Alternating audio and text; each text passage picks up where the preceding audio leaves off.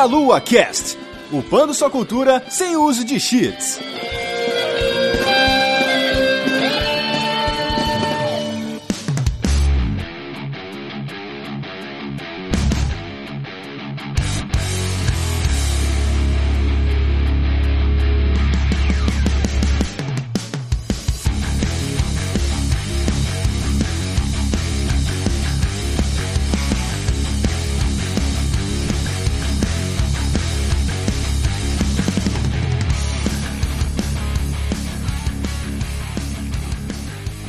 Saudações, queridos ouvintes. Está começando mais um Meia Lua Cast. Eu sou o Renato Seveniani e estou aqui com a Laura Giordani. Olá, amores e amoras. Eu vou dizer que Cutulo tentou impedir este podcast. Tentou e falhou. Isso que é o mais bizarro. Ai, que medo. Muito bem, estamos aqui também com um convidado que é o Levi Henrique Bittencourt. Olá pessoal, boa noite. Vamos falar um pouco de Lovecraft hoje. É, galera, vocês estão ouvindo aí, a gente vai falar sobre Lovecraft, os mitos de Cthulhu, etc. A gente não vai falar tudo, obviamente, porque senão a gente passaria uns 350 dias aqui falando, talvez mais. A gente tá aqui com o Henrique, né, que, digamos assim, é o nosso especialista da noite. Ô, Henrique, conta aí um pouquinho pro pessoal o que, que você faz nessa, nessa vida de internet, vida acadêmica e por que, que você está aqui nesse programa para falar de, de Cthulhu e Lovecraft. É, eu tenho uma relação com, com a literatura do Lovecraft desde começo da adolescência, né? Então, é, esse assunto e os escritos do Lovecraft, eu tenho interesse tanto acadêmico quanto pessoal. Né? Minha área da academia é análise semiótica, né? Eu teorias da percepção, eu faço pesquisa agora de games, né? Um dos artigos que eu já apresentei em alguns congressos e em revista foi sobre uma análise semiótica daquele jogo Dark Corners of the Earth, um antigão, de 2006, acho. E eu também tenho uma relação, vamos dizer assim, literária, né?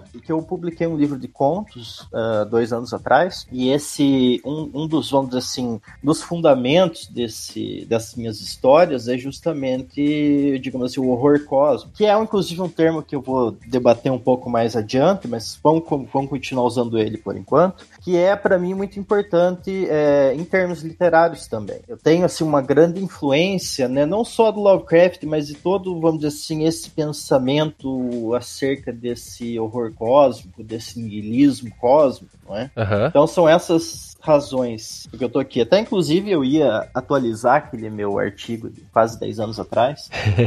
no último jogo do que foi lançado agora do Lovecraft, Call of Cthulhu, que foi para o Play 4, Xbox, computador e tal. Uhum. Mas eu não gostei do jogo. Bacana. A gente tava conversando antes do, da gravação. Você utiliza um outro nome aí para publicar esse livro, né? É, as pessoas vão com, com o Levi Henrique Bittencourt, eles vão encontrar, né, os artigos que eu publiquei, congressos que eu fui e tal. Vamos dizer assim, a minha parte mais acadêmica. Mas a minha parte literária eu assino com um pseudônimo, que é Nicolai Streisky. Aí você vocês encontrar o meu, meu livro que eu publiquei, né, o Mosaico e Outras Histórias. E por alguma razão misteriosa, eu, eu publiquei uns dois livros acadêmicos com o pseudônimo. Mas eu, no geral, eu uso né, o meu nome, né? Levi Henrique Bittencourt para as coisas acadêmicas e o pseudônimo Nicolás Streisky para, vamos dizer assim, livros e coisas mais literárias. Assim. Entendi. E se o pessoal, por um acaso, quiser conversar com você na internet, você utiliza Twitter, Instagram, Facebook, alguma coisa assim que o pessoal pode ir Sim, lá? É, eu tô começando a tentar ter um pouco de saco para Twitter, que é uma rede social que eu, que eu ignorei desses últimos quase 10 anos. Eu tinha parado um pouco de usar redes sociais, mas voltei uh, Facebook recentemente. Eu não uso Instagram. E no Facebook tem a, a página do livro, né? Inclusive. Daí lá é, eu havia colocado também é, fotos dos lançamentos que teve. Então, daí nessa página do Facebook, aí tem algumas, alguns trechos do livro, algumas ilustrações que estão neles e as resenhas feitas por blogs. Muito bom, muito bom. O pessoal que está ouvindo aí, estão todos esses links que o, que o Henrique comentou estarão no, no post aí. Vocês podem clicar e acompanhar aí o trabalho dele, inclusive lendo os trabalhos é, acadêmicos, porque muitos dos nossos ouvintes também são estudiosos em diversas áreas diferentes aí. E antes da gente continuar esse papo aqui sobre Lovecraft e, e etc., a gente vai para os nossos recadinhos.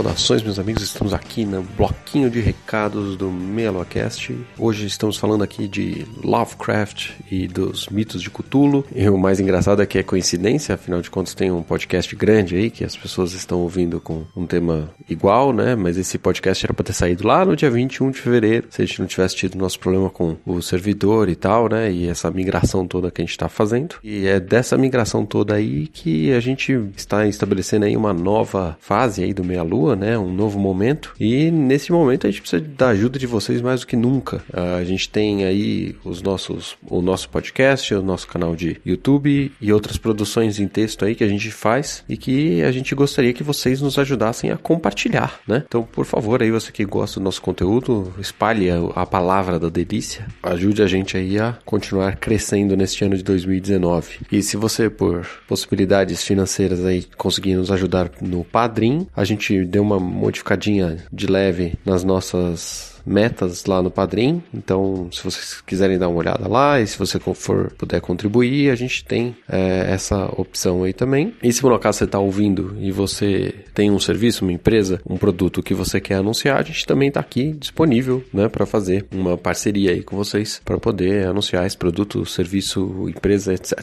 Certo? É isso aí, gente. Então, continuamos aí com o papo sobre Cutulo e esperamos que ele não surja aí do meio dos mares e traga o fim de tudo aí pra gente certo? Vamos continuando aqui nosso trabalho e vamos continuando nosso podcast, que é o mais legal. Até mais.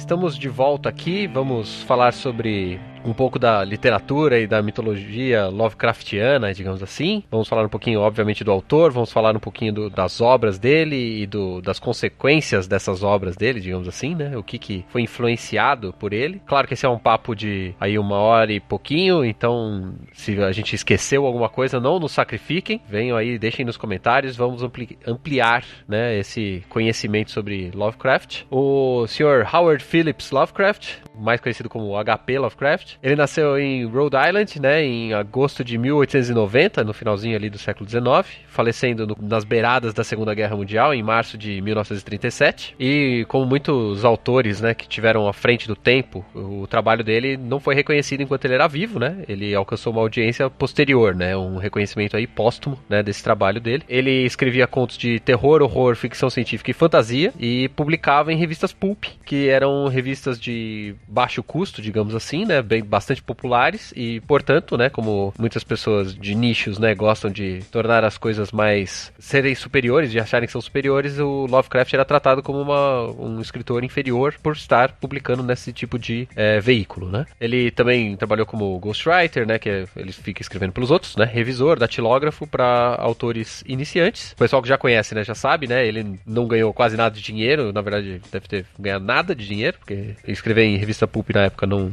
não dava muita coisa. E faleceu pobre, que garantiu que aí a gente tenha as obras dele na mão e possa ler. Foram dois amigos dele, né? Correspondente, amigos de correspondência, né? Que é os conhecidos antigos pen pals, que a gente não deve nem usar isso aqui mais hoje. Hoje a gente usa amigo de Facebook. É, agora é tudo pela internet. Agora é todo mundo amigo de verdade, né? Não tem essa de amigo de correspondência, amigo de internet, é todo mundo amigo aleatoriamente, independentemente. Que eram o August Derles e o Donald Vandry, que eles criaram uma, um selo, imagino, né? Que é a Arkham House, e publicaram esses trabalhos do, do Lovecraft. Atualmente, os trabalhos dele, grande parte, já estão em domínio público, né? Então. Tem inclusive briga por causa dos direitos, porque enquanto os trabalhos do Lovecraft estão em domínios públicos, os trabalhos que foram publicados pela Arkham House talvez não sejam. Foi uma briga que durou bastante tempo. E a própria expressão Call of Cthulhu, na verdade, ela é da Chaosium, né? Que publica o, o jogo Call of Cthulhu, né? Sim. O jogo da RPG de mesa, né? E eles também estavam envolvidos nesse último Call of Cthulhu que foi lançado. Porque o Cthulhu em si, ele é domínio público, mas a expressão, o chamado de Cthulhu, é meio estranho, né? Você tem uma expressão que tem direito autoral, né? Tanto que você vê outros jogos que não estão ligados a Chaosium, eles não usam a expressão Call of Cthulhu, né? Pelo menos eles não patentearam o cândido do Cthulhu. Ya Cthulhu. ya Facta. Agora ele vai vir e vocês estão todos condenados. Mas é só trocar uma, uma das letras e aí fala, não, é uma outra expressão. Aí é outro deus também, porque o Metallica fez isso, né? É, pois é. É interessante, né, que você mencionou Call of Cthulhu, né, não ter, não ser do Lovecraft, né? E é uma coisa que vários contos que popularmente podem ser entendidos como contos do Lovecraft, na verdade são contos inspirados naquilo que ele escreveu, né? Ah, sim. Depois do falecimento do Lovecraft, o Auguste Derleth, ele continuou a mitologia do Cthulhu. Ele meio que juntou e, fe e fez a construção do Cthulhu Mitos. Então, ele que popularizou o gênero, mas agora que tá mais em domínio público e as pessoas leem mais as histórias do Lovecraft, dá pra notar que são praticamente duas mitologias diferentes. Sim, totalmente. Inclusive o Derleth foi ele que criou, né, a expressão é, Cthulhu Mitos, né? É porque o conto mais famoso do Lovecraft é o chamado do Cthulhu, apesar de não lidar diretamente. Porque a maioria dos contos iniciais do Lovecraft não são os personagens passando pelas situações dos mitos. É eles ou investigando alguma coisa relacionada ou ouvindo alguém que passou pela situação. É isso que acontece no Call of Cthulhu. É, em quase todas, né, as narrativas do Lovecraft, você vê que é, é mais ou menos assim, a mesma fórmula, né? Ele é um relato é, de alguma pessoa que passou por uma situação é, completamente aterrorizante, né? E isso é interessante também porque ele dá a entender muitas vezes que esse narrador, obviamente, é não confiável, né? ele apresenta ali todo um conto, vamos dizer assim, uma história absurda fora das nossas compreensões, assim, e o resultado que aparece é muito interessante porque perderia um pouco da força se os relatos fossem os relatos uh, que você sabe que aconteceram exatamente daquele jeito. Que isso também dá uma, uma, uma distância, isso acaba criando uma distância salutar nesse caso, é, vamos dizer assim, das criaturas Lovecraftianas e o leitor. O que eu vejo fundamental é que o horror cósmico é a, é a percepção de que não só você, o indivíduo, é irrelevante, a nossa espécie é irrelevante, o nosso planeta é irrelevante. E mesmo no grande jogo universal, né, a nossa galáxia é irrelevante. É uma entre trilhões e trilhões e trilhões. Isso tudo do narrador não confiável vem do próprio Lovecraft, porque, convenhamos, ele não era a pessoa mais equilibrada mentalmente e emocionalmente. É, não, o Lovecraft, acho que se, se ele vivesse nos dias de hoje, um, ele ia ficar o dia inteiro nas redes sociais falando com todo mundo. Você tem o Obras Completas do Lovecraft, é um livro realmente mais ou menos grosso, mas as cartas dele acho que dá três, quatro vezes o tamanho das obras. Ele escrevia loucamente para os amigos, sabe? Ele era penpal do Robert E. Howard, Sim. o criador do Conan, que também era escritor de revistas pulp. E também era meio maluco. É.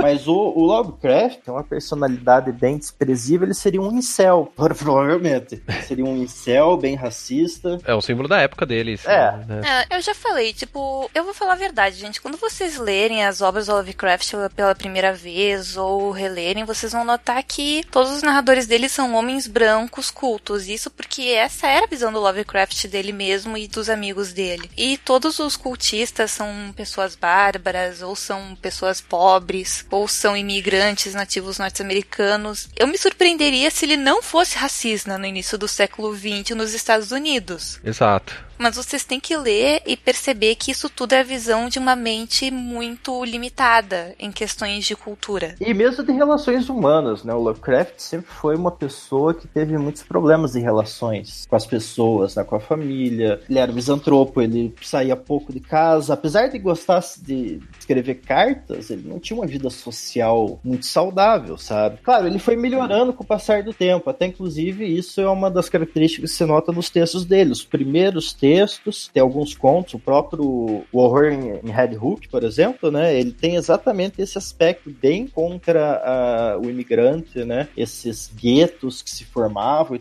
Mas com o passar do tempo, você vê que a literatura dele também começou a avançar. Em termos, assim, eu digo em termos artísticos. Pensando em Red Hook agora, esse conto, ele tem uma estrutura muito diferente, por exemplo, do, de um dos últimos, que é o meu livro favorito dele, que é o Nas Montanhas da Loucura. Nas Montanhas da É, porque ele apresenta uh, o The Other Things lá, agora esqueci qual que é o, o nome da raça, mas ele, ele, coloca de uma maneira muito empática, sabe? Não é, é muito diferente, por exemplo, do daquela história da, do Dagon ou de Innsmouth, né, que ele coloca, digamos assim, essa, essas raças ou essas criaturas como exatamente os antagonistas. E aí você vê, por exemplo, nas Montanhas da Loucura, na verdade essa raça, né, que The Other Things, essas criaturas, né, uhum. você também passa a ver elas de uma maneira positiva porque eles também foram, vamos dizer assim, destruídos pelo aniquilamento universal, né, que foi o que os Shoggoths se rebelaram e destruíram a espécie. Uhum. Mas o que é interessante também perceber, né, veja como o Lovecraft ele começou com contos assim, com histórias muito próximas do, vamos dizer assim, o terror gótico, né, o terror mais tradicional, demônios, bruxas, esses termos, ele usa esses termos algumas vezes, demônios, bruxas, blasfêmia, tal, apesar dele ser ateu, né. Você vê que depois ele coloca, por exemplo, que esses Elder Things, essas criaturas, né, elas guerrearam com Cthulhu, e que foi depois dessa guerra que dá a entender que todo mundo perdeu, né, Cthulhu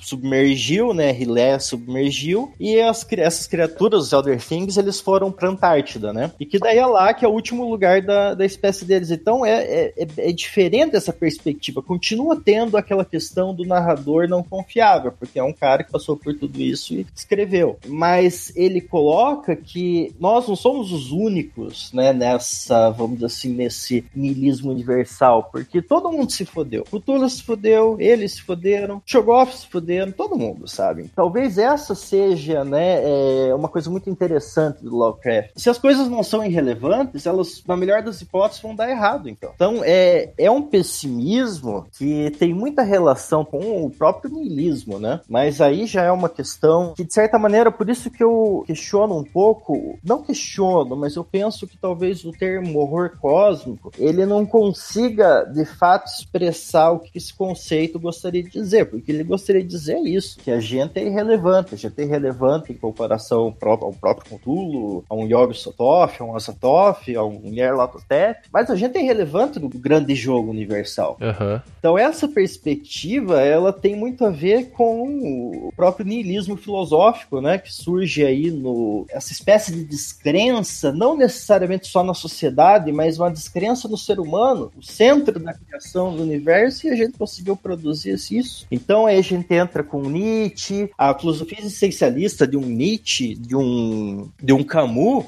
eu vejo que elas têm uma relação muito próxima com esse, vamos dizer assim, niilismo cósmico, esse horror cósmico. Porque o horror é descobrir que nada que a gente considera importante é relevante. Minha família, meu nome, meus livros, meu computador, é, a espécie humana, nada disso é importante. É engraçado que o Lovecraft, ele, ele foi, né, muito atrasado numa série de coisas, mas ele também foi é, muito perspicaz em uma série de outras coisas, né? E uma delas ele percebeu, né? Talvez essa seja uma razão que ele também era ateu, né? Que essas bases da sociedade eram mais frágeis do que eles gostariam de admitir, né? Tudo bem, eu não compactuo com as opiniões anti-iluministas que o Lovecraft teve, mas é de se perceber que, ainda que a crítica dele não estivesse totalmente correta, estava apontando para a direção correta, que é exatamente isso. Se a gente é o centro da criação e a gente só conseguiu fazer isso, talvez por isso que ele, obviamente, era um ateu, né? Porque o que, que a divindade oferece? A divindade oferece um significado, um propósito. Se você tira o propósito, a gente tá preso, a gente tá solto, vazio no,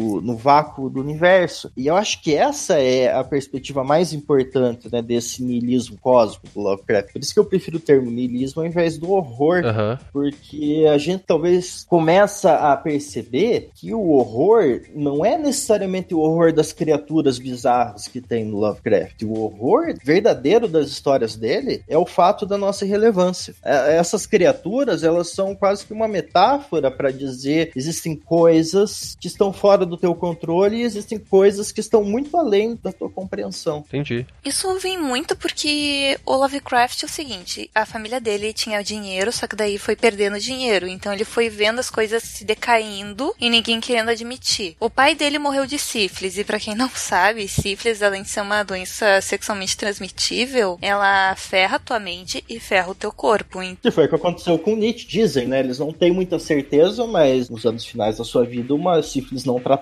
porque se ignora ela, a versão avançada da doença, depois de muitos anos, é demência. É, é uma coisa bem impactante. Imagino que deve ter sido bem impactante isso pro Lovecraft. É, eu imagino que ele viu o pai dele, tipo, ficando cada vez mais ferido, com cada vez mais dificuldade de se mover e cada vez mais louco. E não sabia o que estava acontecendo, porque, novamente, ele era uma criança. Daí, quando o pai dele morreu, a mãe dele começou a ter problemas mentais. Até que ela entrou nas instituições de doença mental, que basicamente na época era trancar a pessoa lá e não deixar ela fazer parte da sociedade. E ela morreu disso. Então, a percepção dele das pessoas decaindo pela loucura junto com o corpo, de nós tentando esconder que tem alguma coisa errada, ou que a gente tenta não ver que nós estamos indo para um desastre. Isso, para uma criança, e perceber isso desde cedo, porque ele estudava em casa, é um dos motivos porque ele formou esse tipo de pensamento. Nós eventualmente vamos morrer, nós eventualmente vamos enlouquecer, e ninguém vai ver isso chegando. Sim. Uhum. E sabe, essa perspectiva do horror cósmico, né, o intestinismo cósmico, ele é uma coisa que o Derleth não, não entendeu. Só que ele de fato não entendeu porque ele tinha uma perspectiva, ele acabou colocando uma perspectiva meio dualista de bem e mal. E isso não tem nada a ver com Lovecraft. Exatamente essas coisas não têm propósito, essas coisas são irrelevantes, não existe bem e não existe mal. Só que é importante ver que se não fosse ele, né, basicamente não, a gente não saberia do Lovecraft, né? Até inclusive é, fala exatamente dessa questão. O Derleth, ele teve um, uma função muito importante e era manter vivo o, vamos dizer assim, a, a literatura do Lovecraft. E a Chaosium também merece um, merece um salvo de palmas aí, porque ainda que eu não concorde com a abordagem que eles façam, no jogo, né, Call of Cthulhu, no, no jogo da RPG, tem um problema que eu acho que é intragável com Lovecraft, que é magia. Existe o sobrenatural, mas o sobrenatural numa perspectiva quase uma ficção científica. Tem ocultistas, sim, mas as criaturas que, que os cultistas adoram não são, vamos dizer assim, demônios, eles são alienígenas bizarros, né? Então, para mim, a perspectiva do Lovecraft tá muito mais por uma ficção científica, né? Então, eu. Essa era uma coisa que não me agrada muito no chamado Cthulhu Tabletop, né? Do, do jogo RPG. Eu sempre que eu jogo, sempre que tenho oportunidade, eu tiro essa parte. Ó, esqueça, não tem magia, não tem ritual de coisa nenhuma. Não existe. Várias bobagem. Só que, em compensação, mesmo com isso, né? E mesmo com esse aspecto, inclusive esse último jogo do Call of Cthulhu, que foi lançado agora para PC e para videogame, é um jogo muito legal. Muito legal. Só que tem uma única coisa que eu não gosto. Que tem, chega uma parte lá que tem alguns rituais, uma coisa mística, que eu acho que não tem nada a ver com Lovecraft, sabe? Nada a ver. Que uh, até inclusive, né, um dos, uma das outras minhas histórias favoritas é uma história que, na verdade, não tem nada de terror, que é a sombra vinda do tempo. Que é da grande raça de If, né? Que é aquela raça de viajantes do tempo que conseguiam passar, vamos dizer assim, a mente deles para outros corpos e tal, tentando fugir de uma certa da extinção. E é uma história que, na verdade, é totalmente é ficção científica, né? Então, ainda que eu não concorde, né, com a Kaosi ou mesmo com a visão que o Derleth deu para Lovecraft, né, eles foram muito importantes para exatamente tornar famoso, né? O chamado Cthulhu Tabletop, né, o jogo de RPG foi fundamental para, digamos assim, foi isso que deixou Lovecraft popular. Foi o jogo de RPG, basicamente de mesa, que deixou ele bem popular para nossa geração. Eu digo aqui para as pessoas que nasceram a partir da década de 60. O jogo de RPG, acho que a primeira edição do Call of Cthulhu, do Call, chamado Cthulhu, acho que era de 80 e alguma coisa. Deixa eu ver, eu tô com o livro aqui na mão, deixa eu ver se tem aqui. 81 foi a primeira edição. Então, foi esse jogo de RPG que foi um dos grandes responsáveis assim, por esse renascimento do Lovecraft, que agora nós aqui de 20 e poucos, 30 e poucos anos de idade, né? Eu me lembro muito bem dos primeiros livros que eu li do Lovecraft, era uma coisa assim, é, ninguém nunca tinha ouvido falar, sabe? Hoje em dia você vai ver a, a influência do Lovecraft é massiva em videogame, literatura. É interessante que uma parte dessa influência é influência da influência também, né? Sim, sim, é, é, é como se ficasse reverberando numa câmera de sala, sabe? E isso é legal. Porque o trabalho do Lovecraft, se você for começar a ler, ele não é muito palatável. Tudo bem, o pessoal recomenda que comece pela Montanhas da Loucura, né? Mas ainda assim, ele não é um livro fácil. Ele não é um livro padrão. Ele não é um livro de aventura e terror que uh, você vai achar, não, agora vou ler uma história de terror, tem monstros, tem não sei o que, né? Ele, ele tem uma outra, uma outra pegada. E isso que você falou, né, do RPG, trazer isso para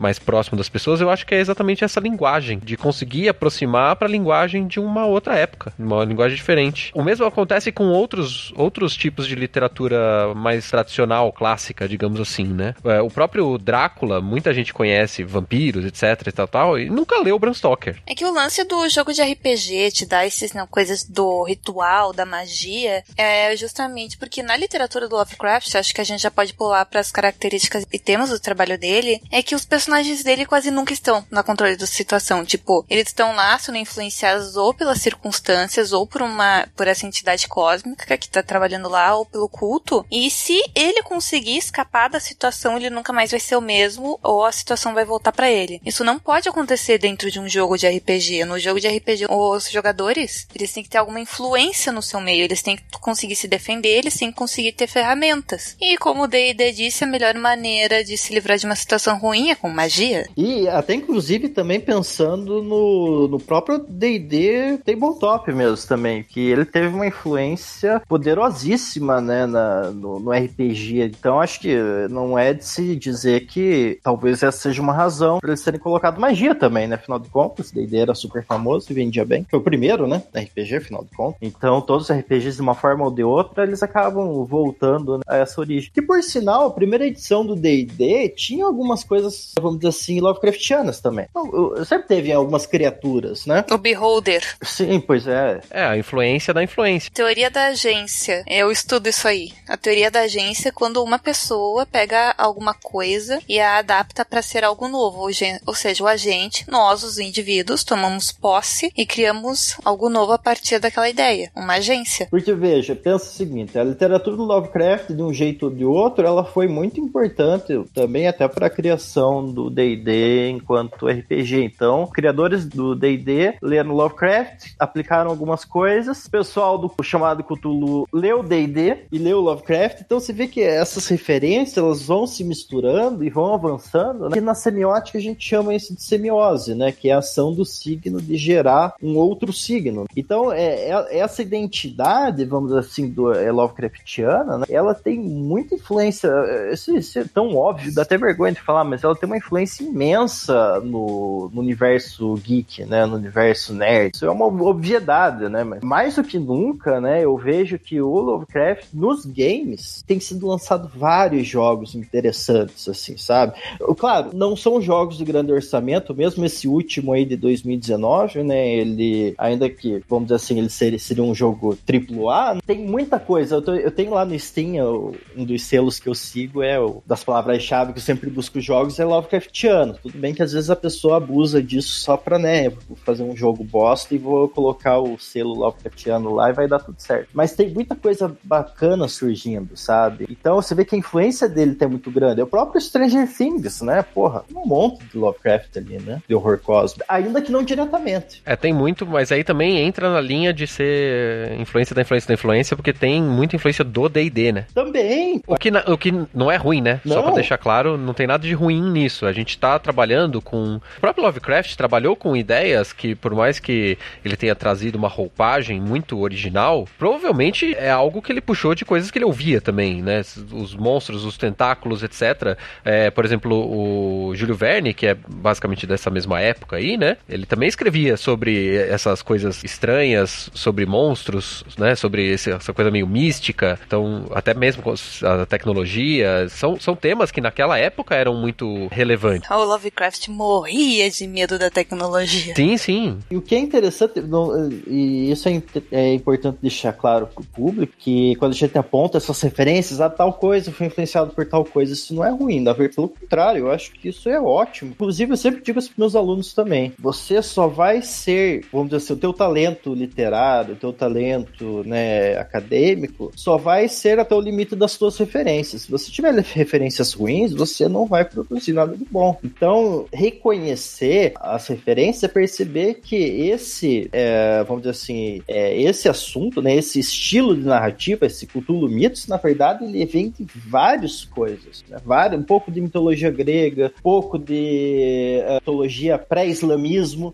Isso é uma coisa interessante, né? Porque o Lovecraft, ele, ele era, vamos dizer assim, um racista bem peculiar, né? porque ele não gostava nem dos irlandeses. Ele era o quê? Mas ele, ele era um racista bem peculiar. Ele não gostava nem dos irlandeses, espanhóis, né? Subraça. Mas uh, é interessante que ele, ele adorava Mil e Uma Noites das histórias árabes. Tanto você vê também a, as criaturas dele, tem várias que tem um nome, uma pegada meio árabe. Azatoth.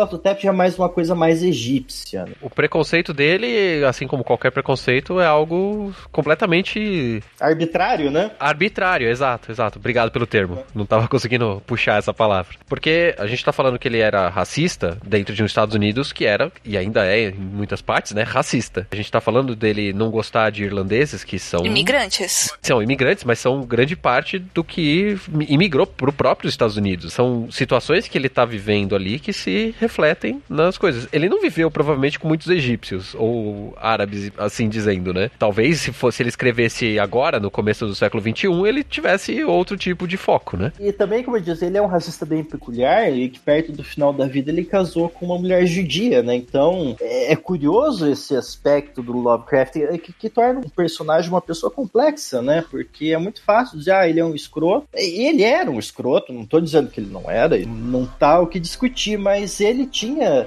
é, uma visão de mundo, apesar dessa escrotidão e desse racismo, ele tinha uma visão de mundo muito peculiar e é por isso também que, vamos dizer assim, a obra dele tá mais do que nunca tem relevância, ainda mais nos dias de hoje, mais do que jamais teve.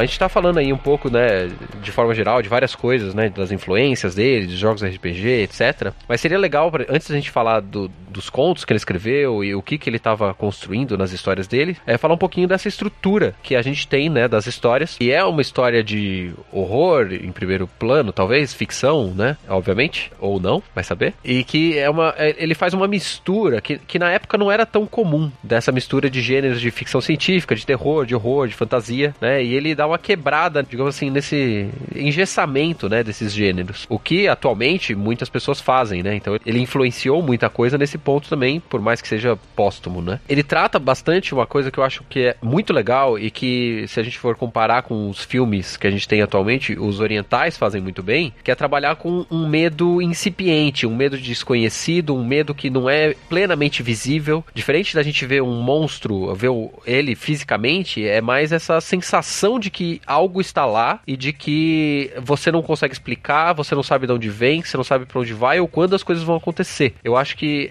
essa é uma característica que, que ele traz na história dele que é o que atrai mais as pessoas. Eu não sei se vocês concordam isso. Sim, concordo plenamente, sabe? Porque e isso é uma perspectiva interessante porque as histórias elas a gente pode ter um toda a arte é assim, é verdade, mas o, a forma como o Lovecraft coloca esses relatos é, abre espaço por exemplo, para dizer será que realmente essas criaturas existem dentro, existem no contexto da história? Ou será que é delírio, né? Qual dessas partes, né? Porque ele fala aquela frase, acho que essa é a frase mais famosa, né, do Lovecraft que tem naquele livro Horror Sobrenatural em Literatura. Que ele diz que o, a emoção mais antiga e mais forte da humanidade é o medo. E o tipo de medo mais antigo e mais poderoso é o medo do desconhecido. Porque isso tá um pouco naquilo que a gente falou, né? Se o Lovecraft fizesse um relato confiável, isso ia ser problemático na história. Porque um relato confiável vai ser um relato de coisa conhecida. Sim, sim. Que é o que normalmente normalmente se faz quando se tem um livro de terror, né? Ou horror, ou qualquer coisa do tipo. O interessante também é que, com esse ar de dúvida, né, que ele deixa, é, ele monta uma história que é baseado num, né, que nem a gente já mencionou, né? Num, a gente tem um personagem que normalmente é uma pessoa muito culta, muito confiante ou com muita fé, né? Que, acredita que, acredita que compreende o mundo e o universo, né? E também acha que é importante, né? Um ser importante. E que se depara com algo que ele não consegue esclarecer nessa busca dele pelo conhecimento. E considerando a, a situação de que ele não gostava de ciência, isso é, é bem claro, né? Ele tá basicamente falando: ó, você tá aí buscando conhecimento, fazendo ciência, etc. Você vai se deparar com algo que você não quer. Ou você deveria ter medo disso daí, né? E, e, essa mistura que ele faz de, dessa, desse medo dele, né, do desenvolvimento do conhecimento e esse ar meio cultista de você tá, é, perseguindo um conhecimento como é que eu vou falar isso aí, né? Não, não, não, é, não é o cósmico ainda a, a, a, a, tratativa. Proibido. Algo que não deveria. Exato. Você está ali abrindo um, um, livro que, que você não deveria ter tido acesso, né? Que deveria ser algo restrito esse conhecimento escondido, etc., que é o tema recorrente da, da história dele, é o que move o personagem, né? Que é interessante porque a gente percebe que essa perspectiva, né, de que o conhecimento, você vê que sempre é o seguinte no Lovecraft, né? Esse conhecimento, ele vai te cobrar um preço. Você não sabe das coisas, a partir do momento que você passa a saber de algumas coisas, você começa a enlouquecer. E essa é, talvez, acho que é uma das características mais interessantes do Lovecraft Lovecraft é que ele traz essa, vamos dizer assim, é aquela questão de, dele ser uma, um, uma pessoa peculiar numa série de coisas, inclusive nisso, né, nessa contradição entre avanço tecnológico, científico, esse pensamento filosófico, esse desenvolvimento, vamos dizer assim, é, ele é contraditório porque ele tem uma dualidade entre um avanço tecnológico, científico, não é? E, vamos dizer assim, uma perspectiva mais tradicionalista da realidade, mais conservadora, manter as tradições tradições, manter as coisas do jeito que elas são, porque esse é um aspecto muito dúbio no Lovecraft, né? Tanto que você vê a maioria das narrativas dele, se a gente fosse considerar elas como alguma coisa, a maior parte cairia como ficção científica. É, uma ou outra aí que cairia mais para um horror, mais para o lado sobrenatural, ou mais para uma coisa sobrenatural, e por exemplo, é, a procura de Kadhafi e tal, que já é da, da, da parte dos sonhos, né? Que é bem legal também, bem peculiar, bem interessante, né? Mas você vê então que sempre essa dualidade, o, o, o, avanço, o conhecimento, ele vai ser bom, mas ele vai cobrar um preço e ele vai te trazer uma consequência. Então, o, os protagonistas, eles, eles entram, vamos dizer assim, nesse mundo Lovecraftiano sem saber nada, e eles saem desse mundo sem saber quase nada, mas o pouco que eles sabem já é o suficiente para devastar completamente a psique deles, a vida deles. É, por exemplo, no próprio chamado de Cthulhu, que é o, o que todo mundo gosta, tipo, é o tipo, o a grande obra do Lovecraft, é a obra que todo mundo tem que ler. Ah, qual a história do chamado do Cthulhu? Me corrija se eu errar, Henrique um cara ele começa a investigar que pessoas estão tendo pesadelos, algumas estão enlouquecendo, e quando ele escuta o nome Cthulhu, ele lembra que teve uma vez que foi que ele foi uh, chamado pela polícia para ajudar a identificar uma estátua que foi apreendida por membros de um culto que estavam, tipo, cultuando ela. E ele encontra, tenta encontrar uma, uma pessoa que diz que foi atacada por um navio de cultistas e que ele foi o único sobrevivente. E ele, quando vai falar com essa pessoa, lê vários relatos da mente do cara do que o cara escreveu, porque ele sabia que ele estava enlouquecendo e que ele ia esquecer tudo. E conta toda a história de como ele foi atacado por, como o navio dele foi atacado por cultistas enlouquecidos, que eles chegaram até uma grande ilha, que tinha construções curvas, que é uma coisa extremamente difícil de fazer na época, e que eles acabaram acordando o Cthulhu, que ele foi perseguido, e que esse cara foi o único que sobreviveu até ele morrer um pouco antes da história começar a ser contada. E a consequência desse cara que investigou o nome Cthulhu e esse conhecimento não é nem ele ter ficado insano, não é nem não é nem essas coisas mais físicas nele, foi a paranoia, porque agora ele sabia demais sobre Cthulhu e demais sobre o culto. Então ele passou o resto da vida dele caminhando pelas ruas com medo que ele seria morto pelo culto. Isso aí é uma consequência do conhecimento que ele não devia saber. Ele não tinha que saber sobre cultura, ele não tinha que saber sobre culto. Por que ele começou a, procurar sobre isso? E, e, é aquela história, né? Sempre é um relato de alguém, né? O próprio chamado Cthulhu começa assim, né? Encontrado entre os papéis do falecido Francis Wayland Thurston, de Boston, né? E aí tem uma. Só quero ler um parágrafozinho aqui rapidinho do Horror do Barro, que é o começo. Que daí vai, de certa forma, ser relacionado àquela citação que eu falei do horror sobrenatural em literatura, né? Que a coisa mais misericordiosa do mundo é, segundo penso, a incapacidade da mente humana em correlacionar tudo o que sabe. Vivemos em uma plácida ilha de ignorância em meio a mares negros de infinitude, e não fomos feitos para ir longe. Então é exatamente isso que você falou, sabe? É a questão de que esse conhecimento, a nossa mente não é preparada para receber basicamente. E os riscos da era científica, porque o Lovecraft ele tinha muito medo da tecnologia, ele tinha muito medo do, do estudo da ciência, porque de certa forma é como se ele acreditasse que o ser humano não tinha que ficar buscando mais do que ele precisava. Então, para ele, toda a tecnologia que estava surgindo era algo que nós não precisávamos e que nós iríamos acabar atraindo alguma coisa. Teve, eu não sei qual é o nome do conto em português, Queer, você sabe qual é? Putz. É sobre um cara que mora em Nova York, num prédio com imigrantes e que tem um médico que mora no apartamento dele, que tem que deixar o ar-condicionado dele ligado o tempo todo. Ah, eu lembro qual que é. Agora não lembro o nome da história, mas eu, eu lembro qual que é essa história, sim. Quando foi publicado esse conto, foi quando estava começando a se popularizar a tecnologia do ar-condicionado. Olha que maravilha.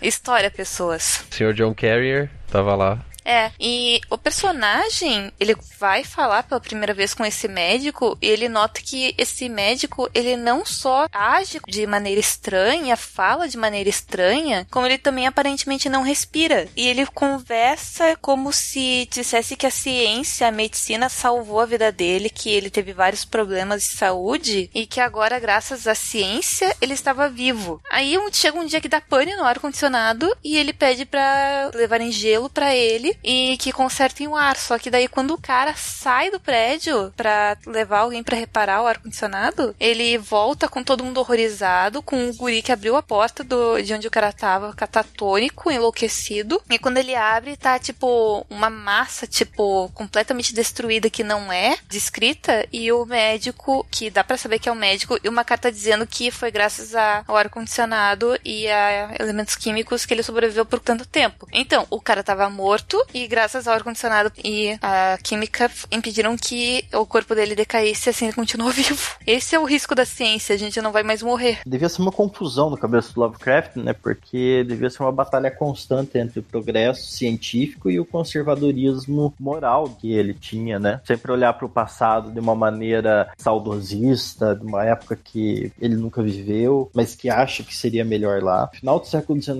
começo do século XX, ainda mais nos Estados Unidos, né? Foi um período assim que foi uma, uma transição muito rápida para, digamos assim, modernidade, né? Pro próprio Lovecraft, isso deve ter sido uma coisa muito conflituosa, né? Vamos dizer assim, ele não era necessariamente um negador ou ciência, mas ele tinha ressalvas que fizeram muito sentido, por exemplo, a partir aí da Segunda Guerra, pensando nas armas, nas, nas consequências da bomba atômica, por exemplo. Então, porque há certas coisas que não podem ser desfeitas, né? Então, acho que essa perspectiva dele é interessante, é peculiar, porque mostra então esse conflito entre o conhecimento, mas ao mesmo tempo que esse conhecimento ele terá consequências. E sem falar que ele deve ter tido um pesadelo a respeito disso, né? Porque ele fez uma coisa que muitos escritores de terror fazem, eles pensam esse. Ele fez uma coisa que muitos escritores de terror fazem, enchem a cara.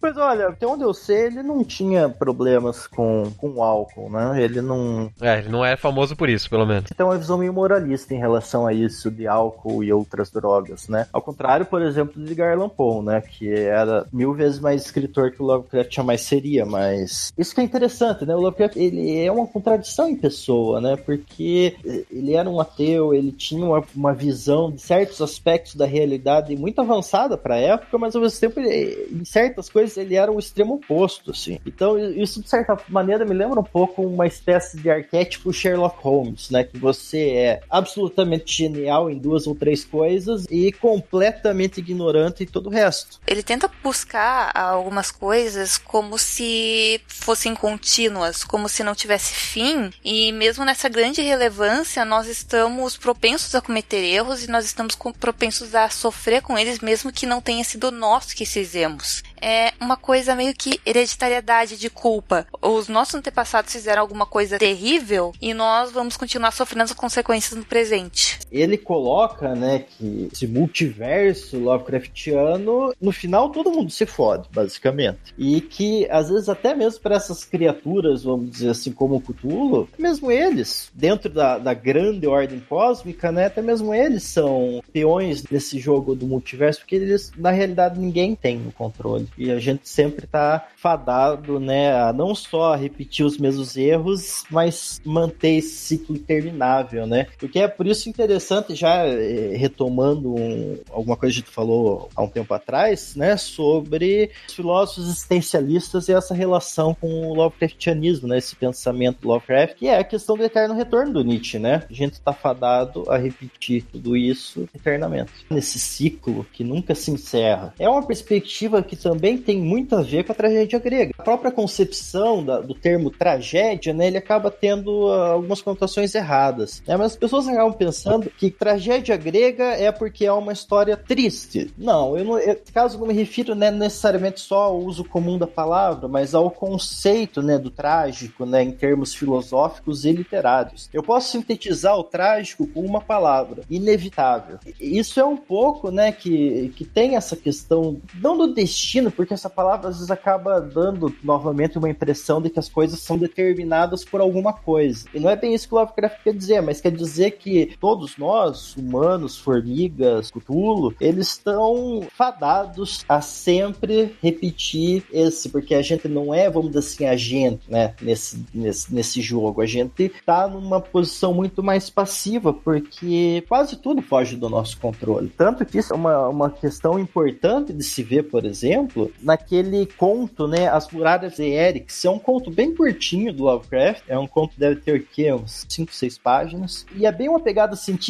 mas bem assim essa coisa da, da irrelevância da questão do grande jogo, né? Ele começa que existe um planeta Vênus, é em Vênus, os, os humanos viajaram para lá com foguetes coisas assim, e eles descobriram uma criatura lá, que era uma criatura reptiliana, primitiva, sabe aquela coisa, né, o primitivismo, né, esses seres inferiores, e eles descobriram uma construção, por assim dizer, invisível. Um labirinto invisível. Quando se chama as muralhas de Erix, né? A muralha é exatamente isso. Era um labirinto invisível. O narrador, ele tá nessa situação, né? E ele tá a poucos passos de sair desse labirinto, mas Lovecraft explica. Ele é meio circular, ele explica por que, que ele nunca conseguia achar né, a saída. Então, só que daí no final, o cara morre e aí esses humanos que estão em Vênus bombardeiam esse lugar e destroem tudo. Então, tipo, ele coloca a coisa de uma seguinte maneira: você tem uma criatura, um, uma cultura que eles não se deram o trabalho de saber mais sobre isso, e foram lá, tiveram alguns problemas e simplesmente mataram e desapareceram, e é como se nunca tivesse existido, né? Todos estão suscetíveis ao destino e não há nada que a gente possa fazer a respeito. Assim como aquelas criaturas de Vênus não podiam fazer nada a respeito dos humanos curiosos, né? A gente não pode fazer nada a respeito com, vamos dizer assim, quando o Cthulhu se apertar do seu sono sono, né? Então, essa questão, né, do, do inevitável, e mais do que isso, né, da nossa passividade é, em relação ao universo, porque não há nada que a gente possa fazer. Que coisa feliz, né? Otimista pra caramba.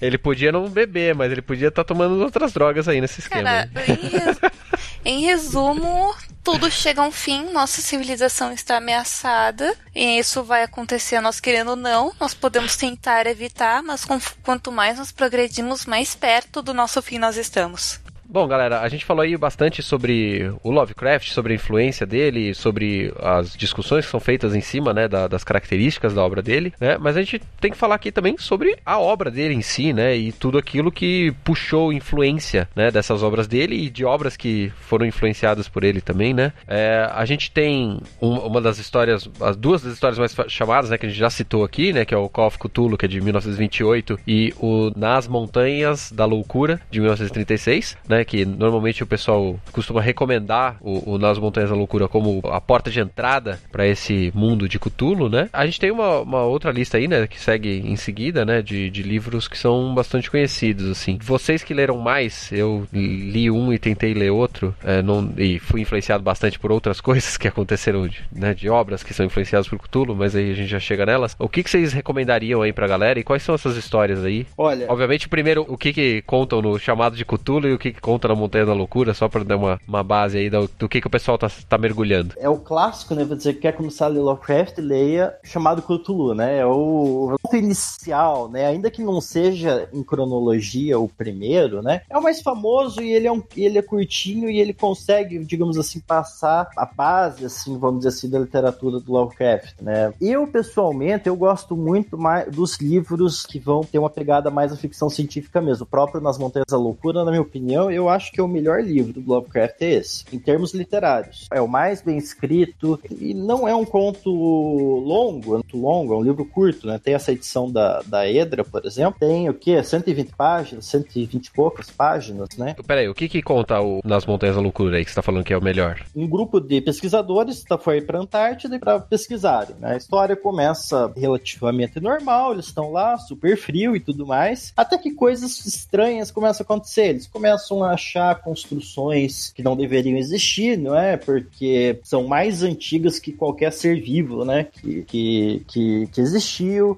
Ela começa, assim, um, um clima, vamos dizer assim, aparentemente tá tudo normal. Aos poucos, você vai vendo que, você, que esses pesquisadores, né, esses cientistas que estavam lá, aos poucos eles começam a se ver na situação em que eles realmente estão. Chega uma hora que eles vão encontrar uma, uma criatura, né? Que é o, os Elder Things, né? Que são criaturas assim com formas, uma base, vamos dizer assim, de estrela do mar, né? E, tipo, era como se fosse um cone em cima dessa estrela. As, as criaturas Lovecraftianas, o Cthulhu é mais normalzinha, é mais ou menos como a gente, sabe? Um, dois braços, duas pernas uma cabeça. Né? Isso aí não, não tinha nem por onde começar, né? Esses Elder Things, né? Então, nessa história, ele coloca, ele fala muito brevemente, é aqui que ele fala muito brevemente, da guerra dos Elder Things contra Cthulhu, né? Contra as criaturas da raça dele, né? Há essa guerra, todo mundo se fode no final, os protagonistas entram em contato com essa história através de imagens, né, na parede. Aí, novamente, a gente tá com, é, você vê a influência, né, do, do mundo antigo, nesse caso, do mundo egípcio, né, que é como se fosse um, como se tivesse uma pirâmide com hieroglifos, sabe? Era basicamente isso que eles estavam fazendo. Aí ele passava. Tinha uma pirâmide no Ártico, é isso que você tá falando na Antártica? Porque se tinha uma, uma construção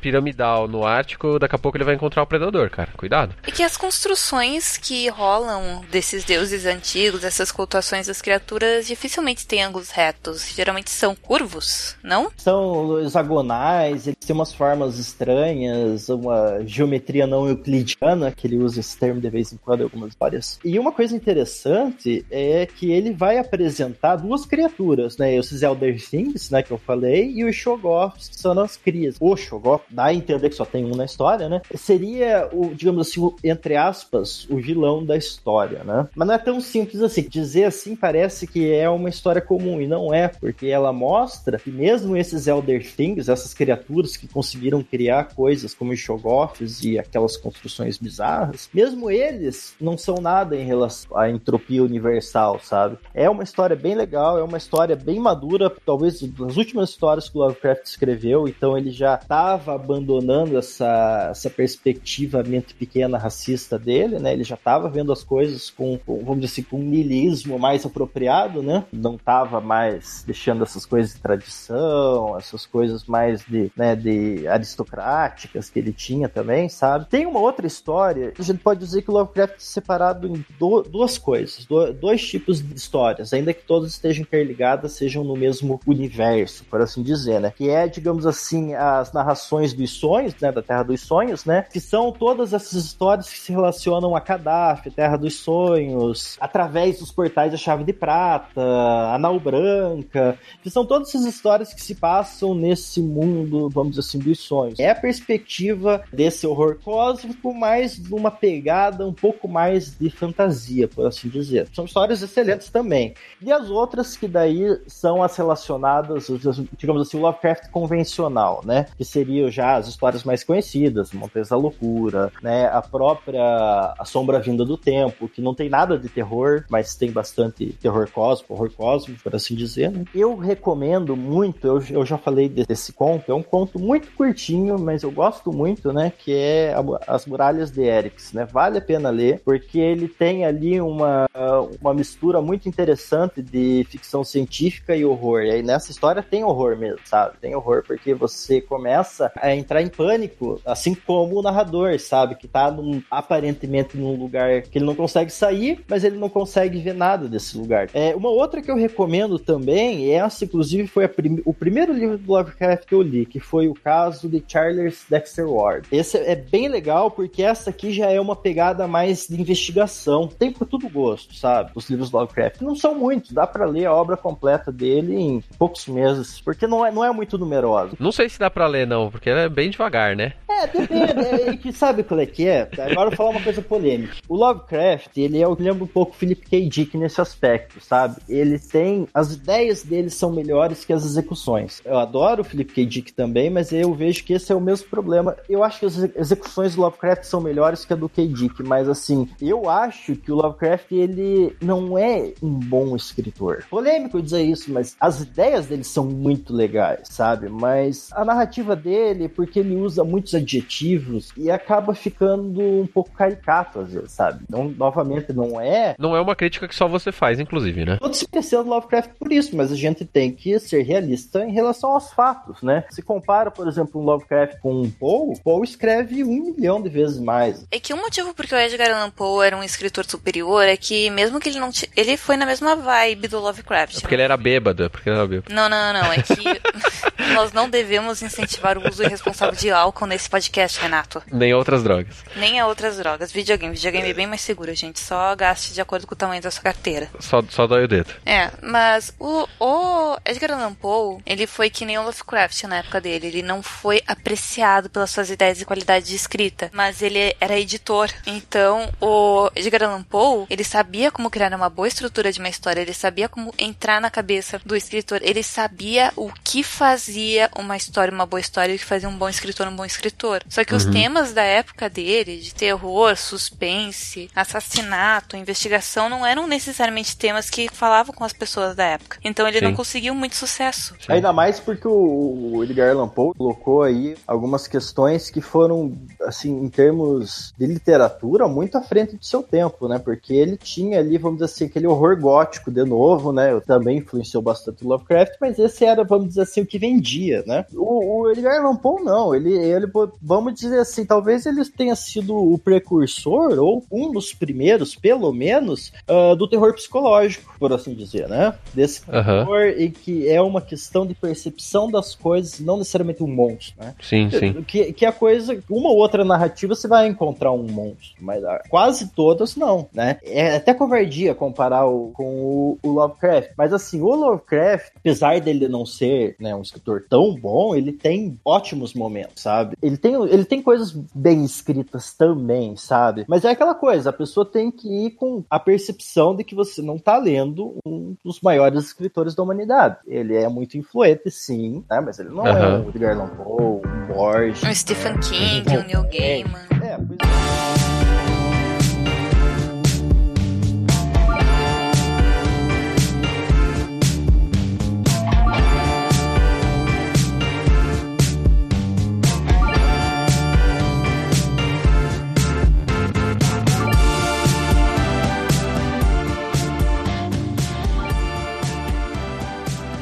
Bem, uma coisa que eu gosto muito, mas muito nas histórias do Lovecraft é de como ele pega algumas coisas que são em geral mundanas ou, e, ou até mesmo ele mergulha no que nós não conseguimos compreender e mesmo assim perseguimos e isso nos custa a nossa sanidade ou a nossa percepção de alguma coisa. E eu gosto muito desse terror que tá no nosso meio e a gente tem medo de olhar para ele. Por isso que eu acho que o horror em Dunwich é, é a minha história favorita dele. Porque Olha. o horror em Dunwich acontece o seguinte, que nasce uma criança, o Wilbur, que não tem pai aparente, porque como é costumeiro na época, ninguém pergunta, porque foda-se, sabe? Não é problema Aham. nosso. A mãe é questionada, o avô dele é questionado, mas... E eles ficam observando que umas coisas muito estranhas estão acontecendo na casa dessa família. Por exemplo, eles trancam o último andar da casa e ninguém entra mais lá. Tem barulhos estranhos acontecendo lá dentro. A família começa a comprar cada vez mais vacas, só que é, não tem as vacas na fazenda e as que estão lá elas parecem estar muito doentes. A criança tá se desenvolvendo num ritmo que é ridiculamente acelerado, tipo com quatro meses de idade a criança já consegue falar e andar. Os Nossa. cachorros latem pra ela e ela tem total horror de ser visto nu. Então, ele tá sempre coberto. E conforme, vai, e conforme vai escalando esses processos, o avô dele e a mãe dele faziam, tipo, uns rituais estranhos numa construção de pedras que tinha nas proximidades. Vai escalando esses processos. Cada vez mais da casa é trancado. O avô do guri morre, diz pra ele cuidar do que, sei lá, tá sendo mantido lá dentro. A mãe dele começa a ficar com medo da criança conforme os anos passam e acabam fugindo, que a gente não sabe se ela morreu ou não, isso não é dito. E no final é revelado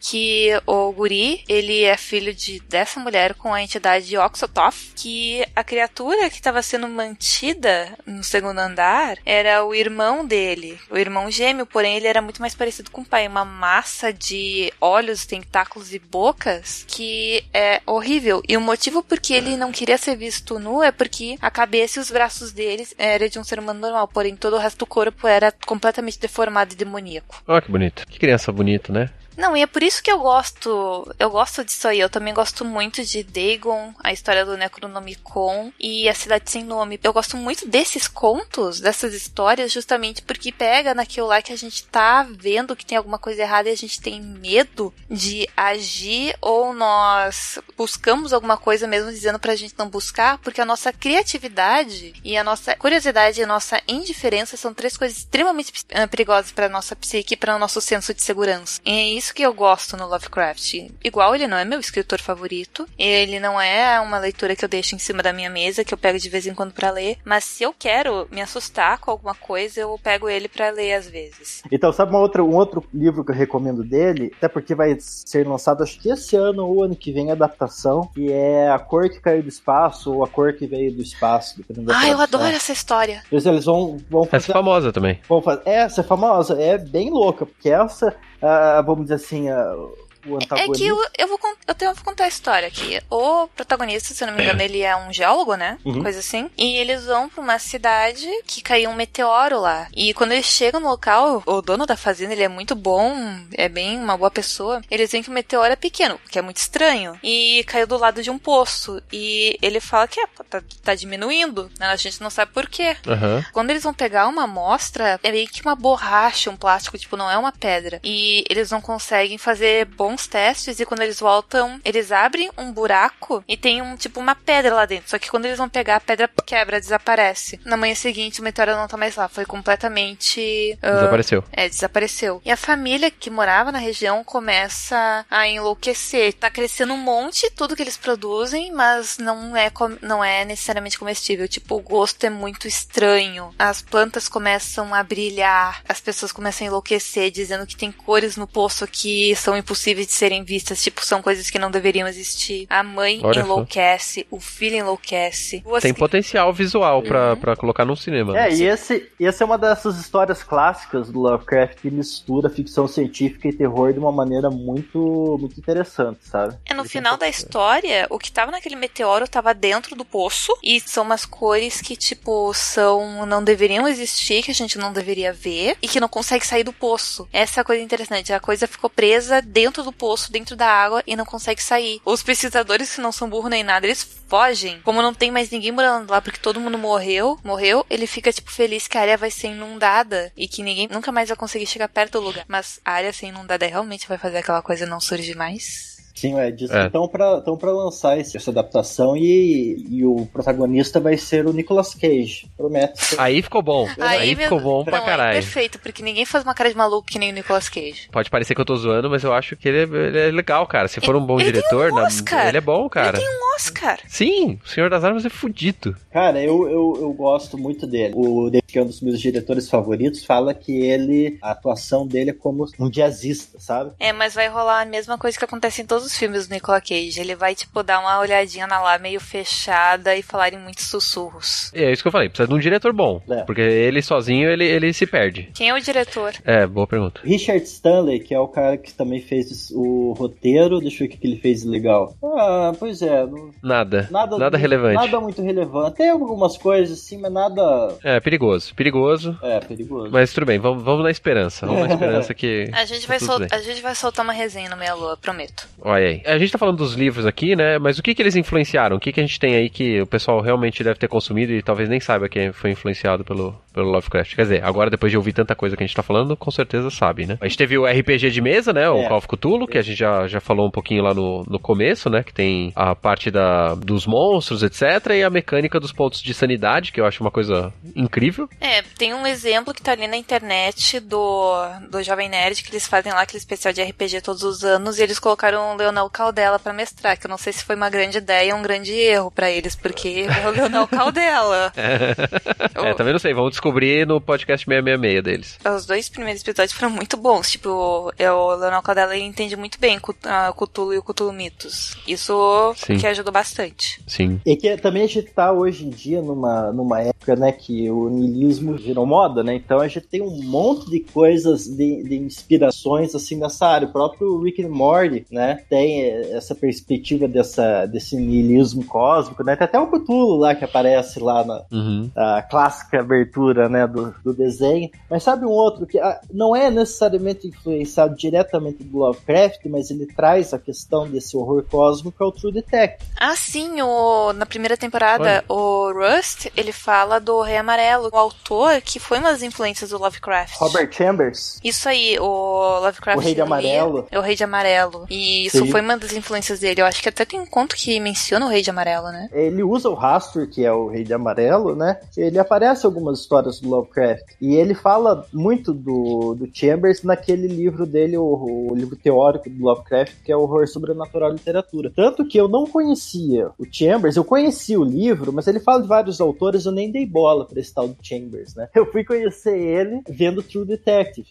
Veja que legal, né? Um, eles usam o Robert Chambers, que influenciou o Lovecraft, mas eles também usam Lovecraft, por exemplo, nessa terceira temporada agora, que tá tendo True Detective, é, teve um episódio, acho que terceira edição, uma coisa assim, que ele também se passa há umas décadas atrás. Tem um livro do AD&D, que era as planícies de Lang, alguma coisa assim de Lang, né? Lang era um lugar que era o platô de Lang, que é um lugar que acontece coisas horríveis nas Dreamlands. Essas coisas desse horror cósmico tá ficando muito popular numa série de coisas, sabe? Sim. E se tu prestar atenção, a primeira temporada de True Detective tem tudo tipo uma construção para ser uma história do Lovecraft, porque tem Sim. crianças sendo sacrificadas, um culto sinistro, e o Rust é praticamente um personagem principal do Lovecraft. Se não Sim. é ele mesmo, porque ele tem alucinações. O pós-desastre, né? Porque ele é totalmente é, niilista já, né? É, tipo, completamente pós-desastre. Tipo, ele entende muito das, da filosofia, ele entende muito dessas criaturas, e ele tem umas alucinações que ele nem sabe se são reais ou não. Tanto que quando o cara chega e fala do rei amarelo, do, do rei de amarelo, ele diz, o rei de amarelo, você fala do rei de amarelo, e ele fica furioso porque ele sabe o que significa.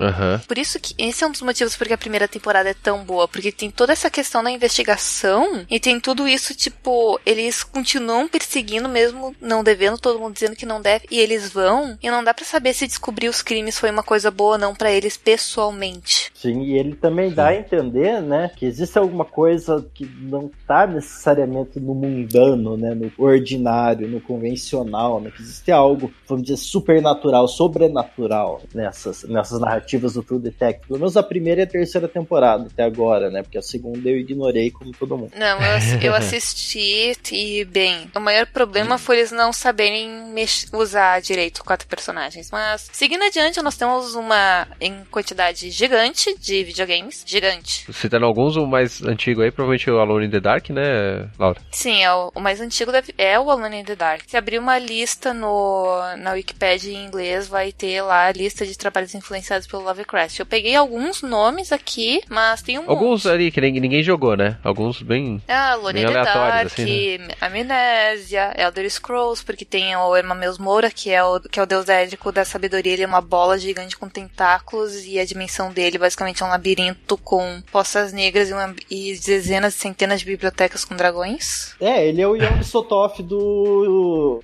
Crows, né? Uhum. Bloodborne, Call of Cthulhu Dark, Dark Corners of the Earth, Darkest Dungeon. Vocês já jogaram Darkest Dungeon? Já. Eu, eu, tô, eu tô esperando uma oportunidade pra comprar ele no Switch, porque eu sei que é um jogo que eu vou precisar me dedicar um pouquinho. Darkest, é muito bom esse treco. Darkest Dungeon, assim como a Amnésia, entra na questão da sua sanidade. Quanto mais você Sim. explora, quanto mais no escuro você fica, quanto mais você sofre ferimentos, pior fica a questão da tua sanidade. A sugestão de quem for jogar Darkest Dungeon é não uh, ficar pegado com personagens. Eles vão morrer. É. Tem também é, que tem uma pegada, apesar disso tem mais a ver com steampunk do que com horror cósmico, que é aquelas séries o Sunless Sea e o Sunless Skies. E também tem uma pegada, assim, do, do Lovecraft. Ele é mais, como eu disse, é mais pro steampunk do que pro um horror cósmico, mas tem uma pegada Lovecraftiana ali também, sim. Tá valendo. The Witcher tem bastante coisa do Lovecraft também. É monstro, né? Monstro pra cacete. Quake, com certeza Doom. É, Doom tem mais. Da, Doom... Tem, tem, o Beholder lá, né? O, é que Doom entra o... na questão de monstros interplanetários e interdimensionais, que é a questão do Lovecraft. Os monstros, Sim. os nossos monstros. Mas ele ainda tem o deuses... quesito de inferno, né? Uma coisa. Tem o quesito inferno, porque o criador do Doom, se eu não me engano, ele é um Mormon e ele disse que a melhor coisa que ele fez foi criar um videogame que você destrói demônios. Justo. Bom, de videogame, de videogame tem bastante coisa, né? Como, como é, falou aí. Come... A gente tem as outras influências aí, né? Deixe nos comentários o videogame que você jogou que acha que tem influência Lovecraftiana. Sim. A banda Metallica tem três músicas baseadas nos contos do Lovecraft. Tem o Call que of é, bem, é óbvio. Uhum. É, que é escrito com K e sem os Hs, porque segundo diz é só você pronunciar o nome dele que ele vai vir a tua, sua direção, por isso a música também é instrumental. É do álbum Ride the Lightning. Tem The Thing That Should Not Be, do Master of Puppets, que é baseada na sombra de Smooth. All Nightmare Long, que essa aí eu não sabia, é baseada no Condo Hound of Tyndalus, que não é do Lovecraft, é do Funk Belknap Long, que é um dos escritores que foi influenciado por ele. Eu não sabia dessa. Olha só. E o Black Sabbath tem a música Behind the Wall of Sleep do álbum titular deles, que é da Dreamlands. É baseado nesse da Dreamlands, é isso. Uhum. Boa. De música é isso aí que eu sei. Eu sei que eu conheço, tipo, que eu sou fã, mas eu sei uhum. que tem várias bandas, principalmente de heavy metal, que faz músicas baseadas no Lovecraft, porque heavy metal muitas Sim. vezes é o que você tem medo e o que você tem horror.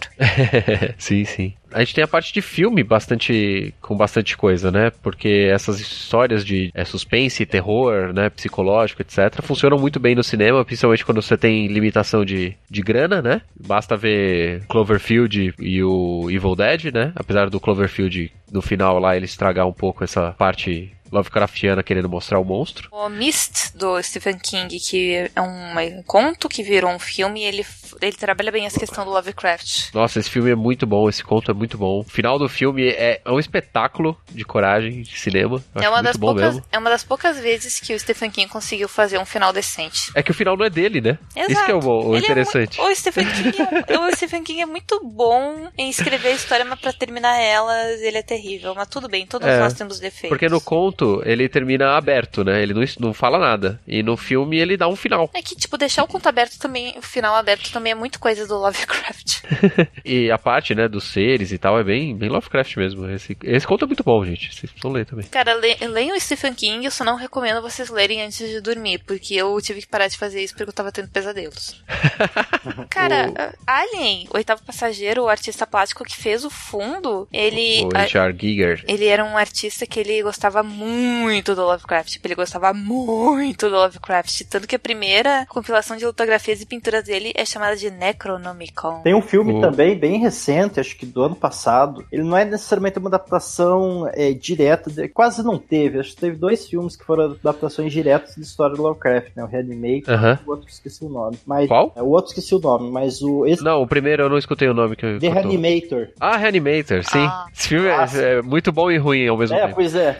É aí, que tu, é aí que tu sabe que você tem que assistir isso pelo resto da sua vida. Tem um filme que foi lançado é, pouco tempo, assim, acho que ano passado, há dois anos atrás. Ele não é muito famoso, mas ele, eu achei ele bem legal, que foi o The Void, que é basicamente assim, o mundo tava. Quer dizer, depois eles descobrem que o mundo tá acabando, mas começa a ter uns cultos estranhos. E aí é uma galera que fugiu da delegacia, uma coisa assim, não lembro agora direito. Mas é bem legal, sabe? E é bem interessante o filme. É aquela coisa, filme de baixo orçamento, é um filme indie, Sim. né? Mas é bem feito, sabe? Bem feito. Sim. Infelizmente a gente ainda tá para ver uma adaptação uh, direta de uma obra dele. A primeira, que eu acho que, né, tirando esses filmes da década de 80, vai ser a, a Cor Caiu do Espaço, Sim. né? Agora, de, que vai lançar esse ano, né? Teve um projeto que é uma pena que não foi para frente, né? Que o Guilherme Del Toro, junto com o. o projeto com o Guilherme Del Toro não vai para frente, praticamente, né? Porque... Pois é, ele, ele, tinha uma coisa muito é interessante. Demais. É, que ia fazer com o diretor lá do, do Avatar, esqueci o nome dele agora, o Cameron. Que eles iam uh -huh. adaptar o Nas Montanhas da Loucura com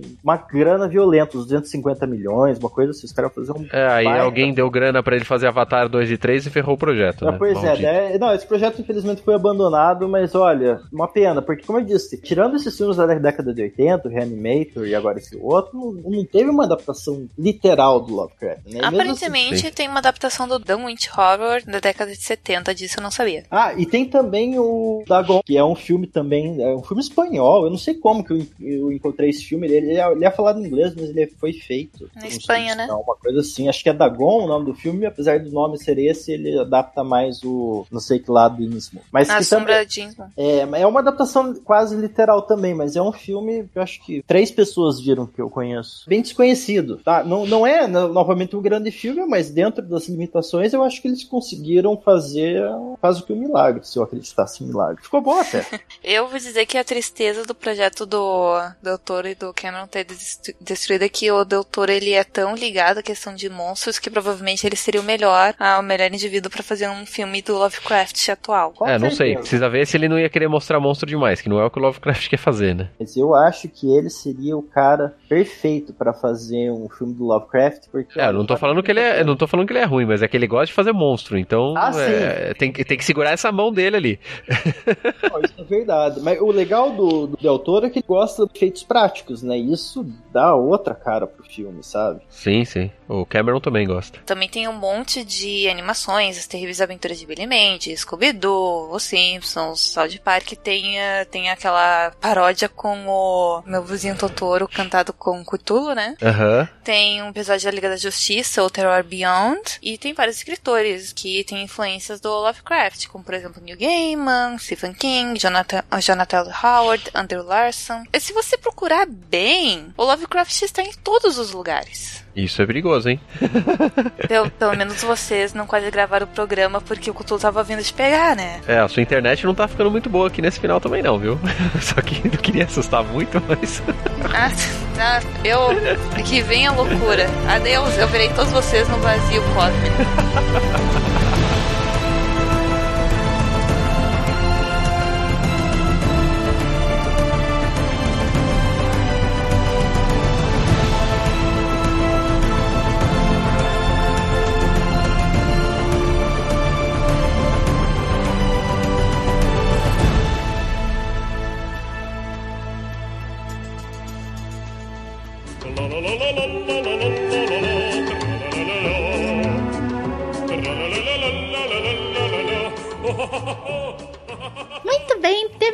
Mais um podcast aqui. Voltamos com vocês aqui na leitura de comentários. Eu espero que todos vocês estejam bem.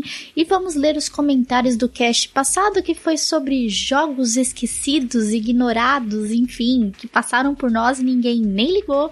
E eu estou aqui para fazer a leitura na companhia maravilhosa e deliciosa do Cris. E aí, Cris? E aí, galerinha, obrigado pela saudação e vamos ler os seus comentários delícias dos jogos esquecidos, ignorados e abandonados e esquecidos. E... Esquecidos duas vezes, cara. é, esqueci de sinônimos para isso. Enfim, gente, eu vou começar aqui então é, com um comentário do Tô Desistindo. Ele disse o seguinte: Eu tava brincando, Van. Dorama nada mais é do que drama asiático. Vixe. Não é igual aqueles drama de novela mexicana, não, né?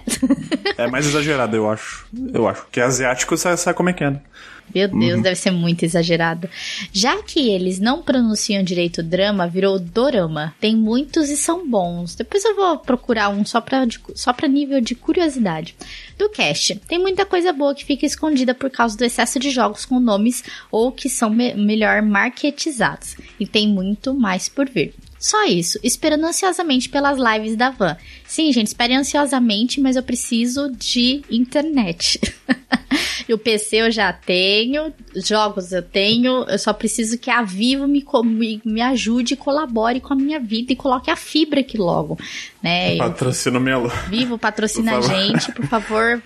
Passa, passa, não precisa nem patrocinar, mas passa o cabo de fibra aqui, por favor, na minha rua. Por gentileza. Não quero dinheiro, não quero nada. Eu só quero que vocês passem o cabo logo aqui. Mas muito obrigada a todos existindo pelo seu comentário. Cris, por favor, faça as honras. Leia o próximo comentário. Vamos ler o comentário agora do Darley Santos. Nunca ouvi falar de quase nenhum dos jogos citados. Poxa, faz tempo que o time completo não se reúne e o Bach tá há muito tempo não aparece. É, então, gente, é que a gente aqui do Meia Lua, a gente tá numa correria assim insana. Gente, vocês não têm ideia. Porque assim, é, eu tô trabalhando, tô, todo o time praticamente do Meia Lua trabalha. Renato, o Veta, o Caio, o André, principalmente o André é professor, então todo mundo trabalha. Dois do time tem filho. Imagina. Então, gente, e assim, o resto do time, eu tô eu não tô, eu tô sem tempo completamente, gente, eu não sei nem como que eu arrumo tempo para gravar, gente. Eu tô aqui no milagre, mas eu tô aqui.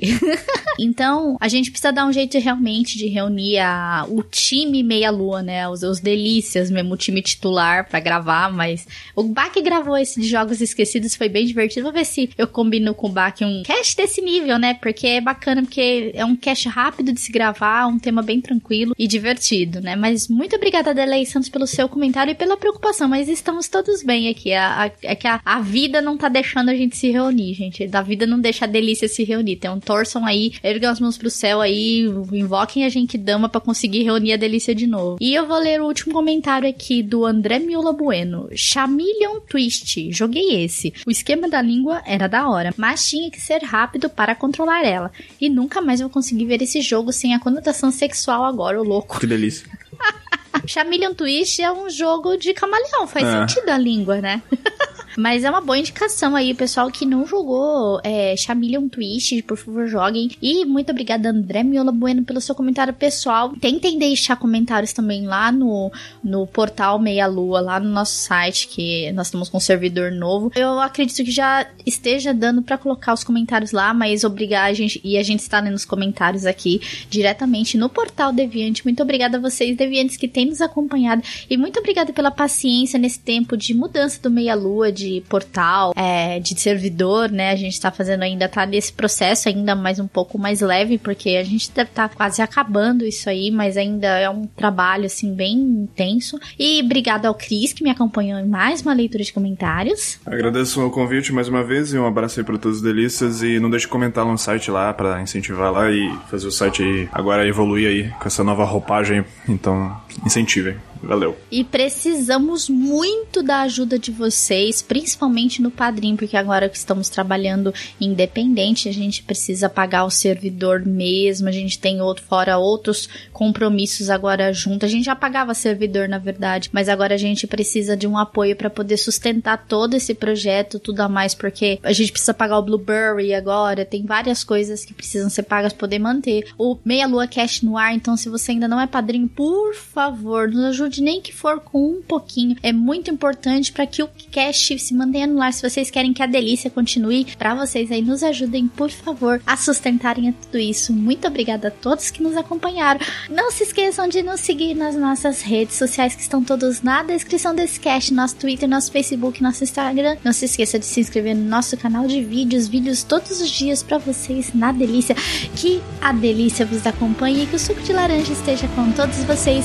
Um grande beijo e nos vemos no próximo cast. Beijo, gente. Abraço.